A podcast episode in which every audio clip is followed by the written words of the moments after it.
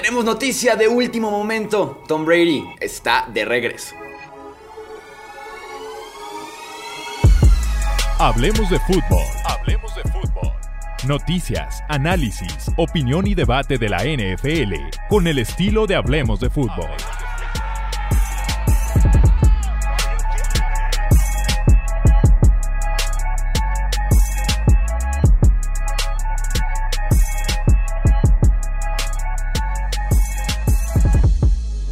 ¿Qué tal amigos? ¿Cómo están? Bienvenidos a Hablemos de Fútbol, obviamente podcast de emergencia. Yo soy Jesús Sánchez. Teníamos que convocar este episodio rápido porque así como, así como lo dije, Tom Brady está de regreso y es 100% oficial anunciado por el mismo coreback en sus redes sociales.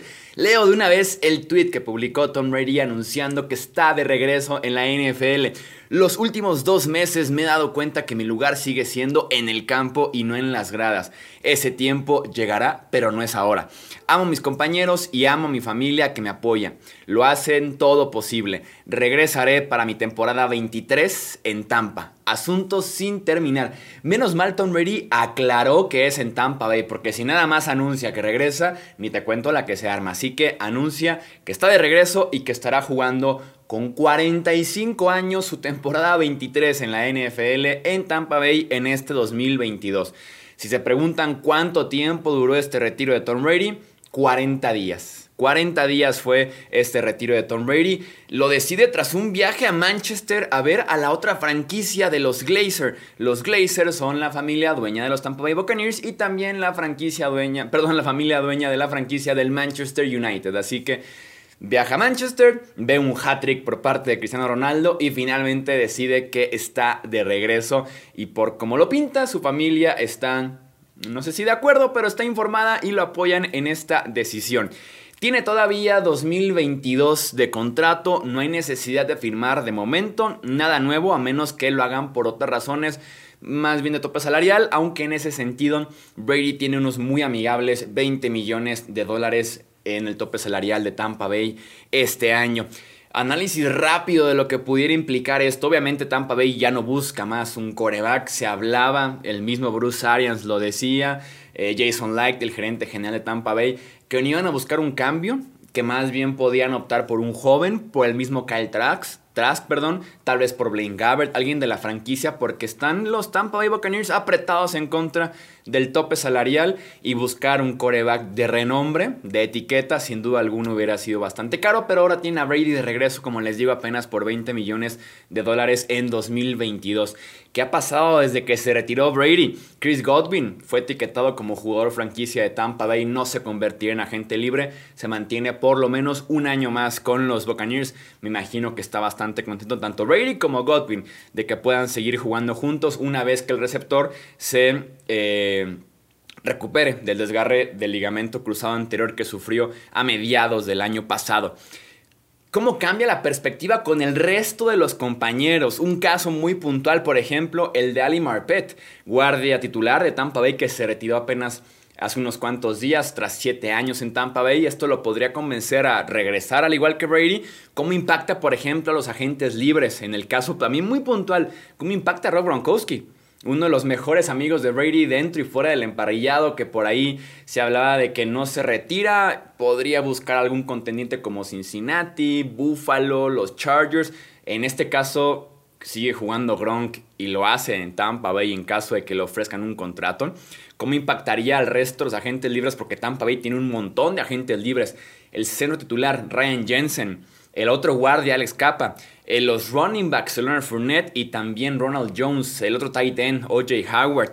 A la defensiva también tienen eh, agentes libres importantes. El esquinero Carlton Davis, el defensive end Jason Pierre-Paul, el safety Jordan Whitehead. Brady lo anuncia unas cuantas horas, o sea, literalmente unas cuantas horas antes de que inicie el proceso de negociación oficial entre agentes libres y los equipos de la NFL. Brady lo anuncia por ahí de las 5 de la tarde y este periodo empieza a las 10 de la mañana. Entonces ni 24 horas eh, antes. Así que sin duda alguna va a haber mucho movimiento ahorita de agentes con sus clientes preguntándoles si todo se mantiene al igual, buscar un plan fuera de Tampa Bay, el mejor postor, si le quieren hacer un descuento a los Buccaneers, empezar a hacer llamadas para preguntar precios nuevos en caso de que quieran seguir jugando con Brady, una última temporada, un last dance, buscar un Super Bowl más con el coreback. Brady regresa a una muy débil sur de la NFC, sin un Sean Payton, por ejemplo, eh, en, en Nueva Orleans, que era por ahí la piedrita incómoda en el zapato que Brady nunca le ha podido ganar como coreback de los Buccaneers a los Saints en temporada regular. Eh, ya regresan sin Sean Payton, por ejemplo, en este caso.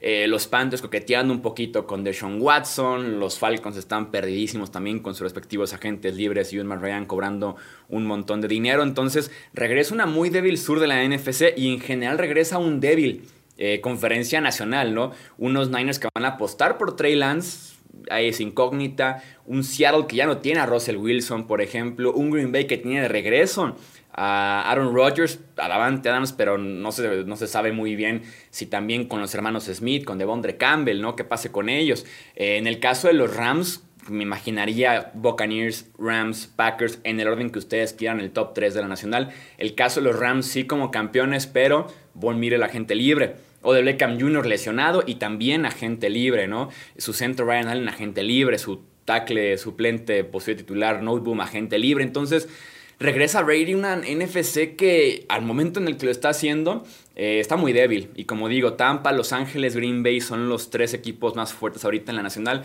pero da la impresión de que se está concentrando el talento tanto de corebacks como de mejores equipos en la conferencia americana. Eh, veremos qué pasa en los próximos días porque se mueve muy rápido todo ese tema. Eso sí, Tampa Bay tiene un calendario brutal en 2022, incluyendo, por cierto, un viaje a Múnich en el que van a ser locales en el primer juego de NFL en Alemania recibiendo a Patrick Mahomes y a los Chiefs. Vaya juego que les tocó a los aficionados alemanes.